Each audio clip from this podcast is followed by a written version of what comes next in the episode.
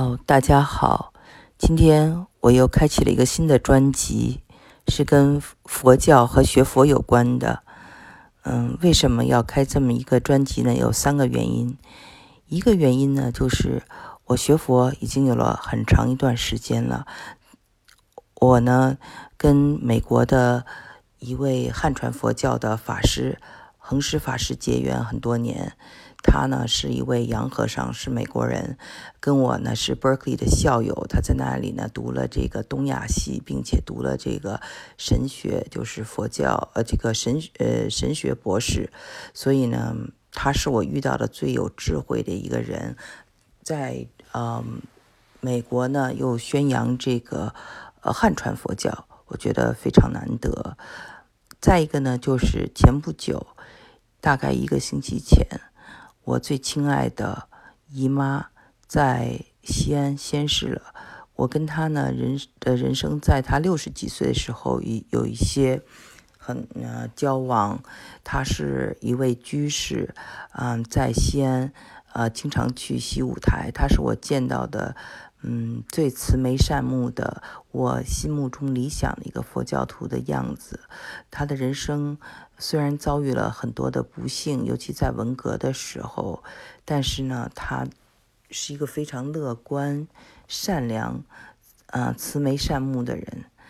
我跟他一起啊去过西安的呃一些嗯嗯寺庙，还跟他一起去了灵隐寺，还跟他一起去了这个嗯苏州的。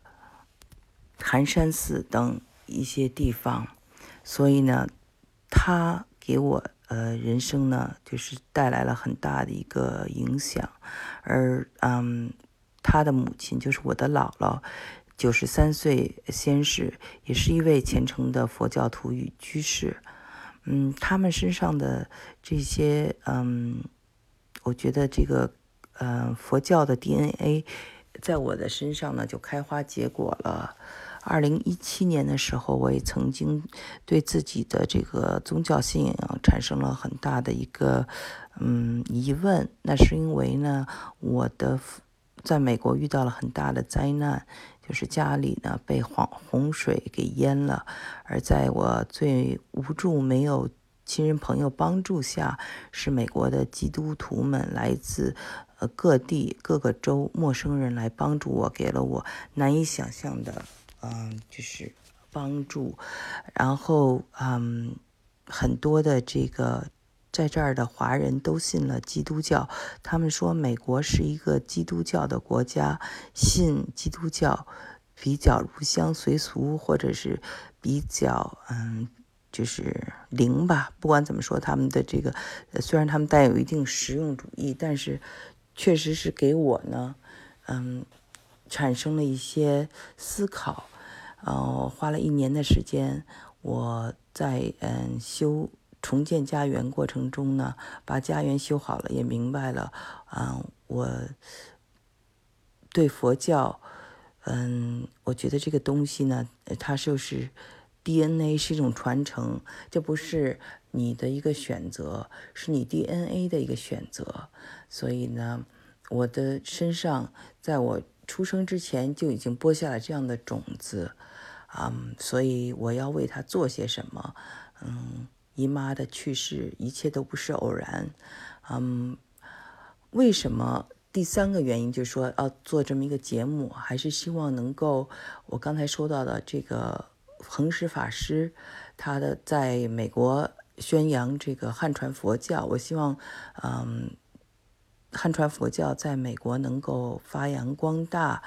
那么就通过我比较有限的力量，通过这个节目能够跟大家结缘，然后同时呢也更能够募一些善款来帮助伯伯克利的这个佛堂在美国呢更有影响力。嗯，所以呢也希望大家如果爱听我的节目，可以送礼，可以送花，这样来支持我。嗯。我为什么觉得这个伯克利的这个佛堂它很有代表性呢？首先，它还是一个呃世界宗教学院的一个地方，所以呢，它是一个非常知识分子的一个，嗯，有思想的一个地方。第二点就是说，嗯，美国是一个文化强势的国家啊，它的基督教文化都是很强势，但是能在这个主流文化中。给美国的这些主流的成功的人士很大影响的，呃，尤其是给佛佛教带来影响的人，主要都是在 Berkeley。那么，我想举几个例子，一个就是我想举举举例，就是这个杰克卡鲁亚克，他是写这个在路上的这个作者，也是美国五十年代。非常著名的垮掉的一代的一个作家的领军人物，嗯，他的第二本书叫做《达摩流浪者》，就是在伯克利啊的生活的一个记录。嗯，第二个人呢，我想说的就是乔布斯。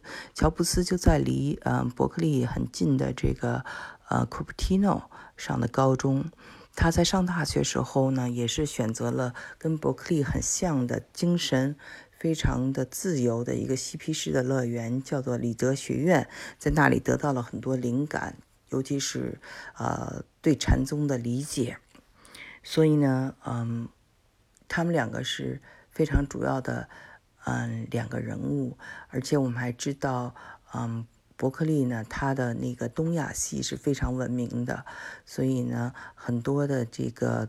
呃，我们东亚的一些文化也是通过 Berkeley 传给很多的嗯西方人。我就举个例子哈，在我上大学的时候，我们新闻系的这些嗯研究生，嗯毕业以后，很多人都成为了报道中国的主力，比如说。《纽约时报》《华盛顿邮报》等很多报纸的这个，还有电视台的一些这个驻北京啊或者驻上海的一些记者，都是我在 Berkeley 的这个校友。嗯，所以呢，我觉得这么一块地方呢是一个中西嗯交融，然后又有汉传佛教的地方，所以我非常希望能够为他贡献我的力量，因为这跟我的一个。啊，做人就是的理想是非常有关的。我也是希望把中国文化能够在海外得到发扬光大。嗯，那么今天呢，回到这个节目，我呢第一期想跟大家谈的是雍和宫。为什么我要谈雍和宫？因为春节马上到了，我们也知道，嗯，就是初一的时候，正月初一的时候到。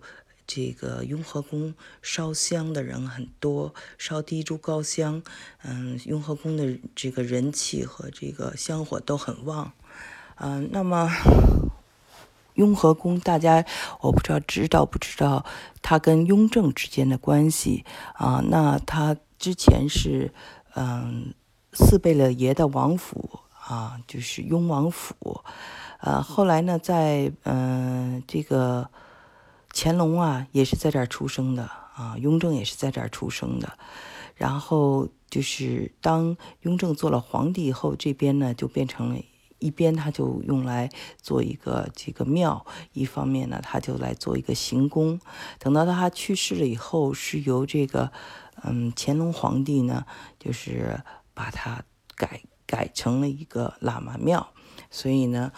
它呢是有这样的一个嗯历史的一个关系，嗯，那就是雍和宫还是很不得了的，因为雍和宫啊，它嗯出了两个这个中国的皇帝，那么同时呢，它拥有一些吉尼斯的世界纪录，比如说它的那个楠木的宗喀巴像是有吉尼斯纪录世界最高的。还有它有三宝啊，有它的神龛金丝楠木神龛，嗯，还有它的这个五百罗汉也是楠木雕成的，啊，虽然没有在里面是说呃它的三宝，但是它有一个铜铸的须弥山也很值得一看。那它的整个的建筑是非常完整的，嗯，它的那个牌匾，如果大家注意一下，是用四种语言写的。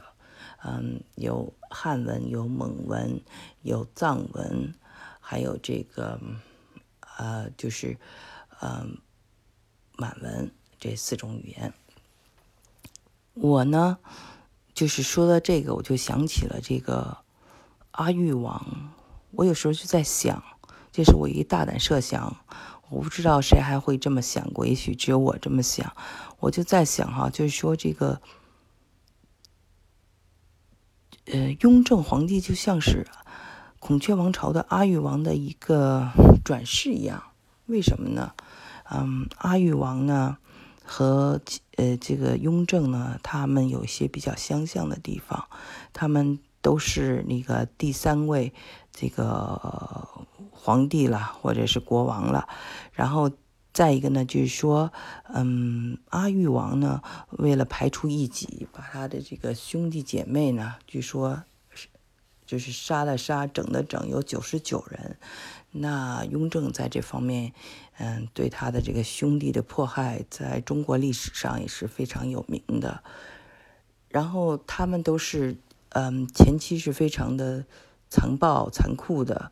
嗯，像阿育王呢，有征战一百次，呃，他呢，在这个有一次战争中，哈，有十五万人被俘，有十万人被杀。嗯。而这个雍正，我们知道哈，他对年羹尧，他对他的这个兄弟做了这这些事情，他还有这个，嗯，大兴文字狱，对这个，嗯，大臣老百姓都进行这个，嗯，监视，是一个就是非常的铁腕的这么一个人，在一定程度上，跟这个阿育王呢有些像，够狠。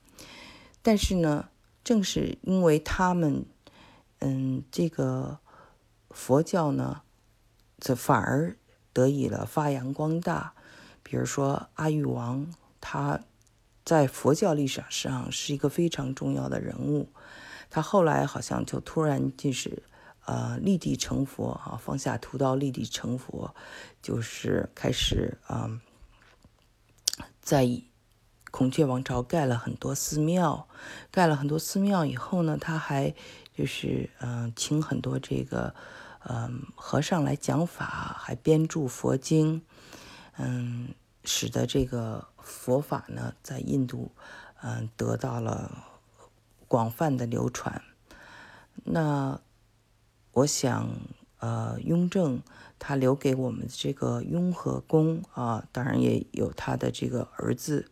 的这个作用，他本人也是一个非常呃年轻的时候，在没有当上皇帝的时候就很信奉佛教，嗯，而且呢也很很喜欢道教，嗯，他留下的这块嗯雍和宫是这么一个完整的地方，在整个的中国也都是很很罕见的。那么如今呢，嗯，这个雍和宫又是。